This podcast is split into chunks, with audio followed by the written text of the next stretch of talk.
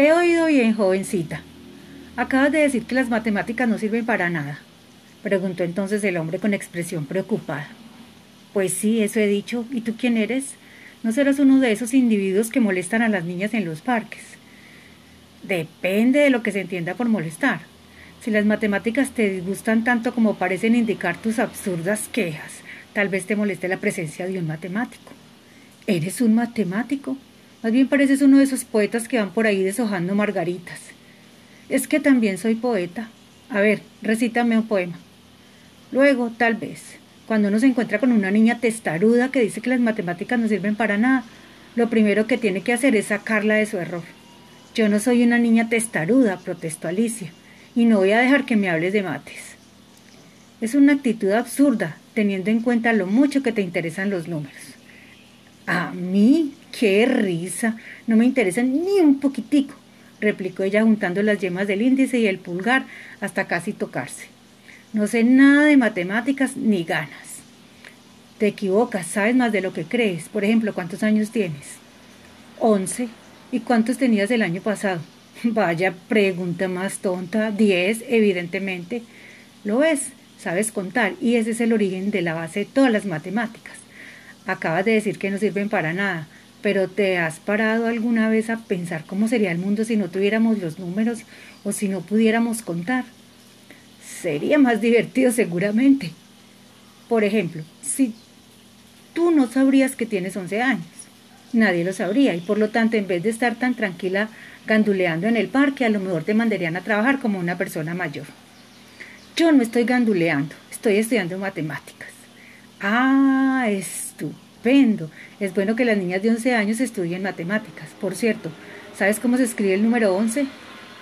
Pues claro, así, contestó Alicia escribiendo uno uno en su cuaderno. Muy bien. ¿Y por qué esos dos unos juntos representan el número 11? Pues porque sí. Siempre ha sido así.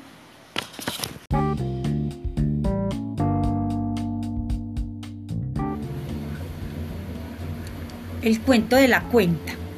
Había una vez hace mucho tiempo un pastor que solamente tenía una oveja, empezó a decir el hombre. Como solo tenía una, no necesitaba contarla. Si la veía es que la oveja estaba ahí. Si no la veía es que no estaba y entonces iba a buscarla. Al cabo de algún tiempo el pastor consiguió otra oveja. La cosa ya era más complicada, pues unas veces las veía a ambas, otras veces solo veía una y otras ninguna. Ya sé cómo sigue la historia, lo interrumpió Alicia. Luego el pastor tuvo tres ovejas, luego cuatro, y si seguimos contando más ovejas, me quedaré dormida. No seas impaciente, que ahora viene lo bueno.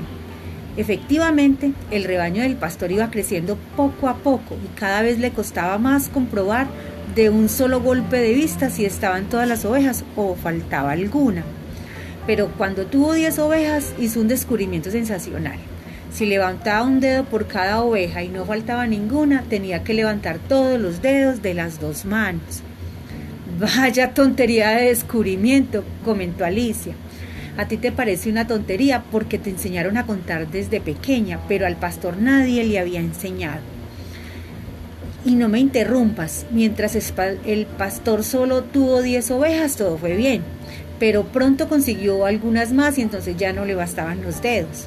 Podía usar los dedos de los pies, dijo Alicia. Si hubiera ido descalzo, tal vez, convino él. De hecho, algunas culturas antiguas los usaban y por eso contaban de 20 en 20 en vez de hacerlo de 10 en 10 como nosotros. Pero el pastor llevaba alpargatas y habría sido muy incómodo tener que descalzarse para contar. De modo que se le ocurrió una idea mejor.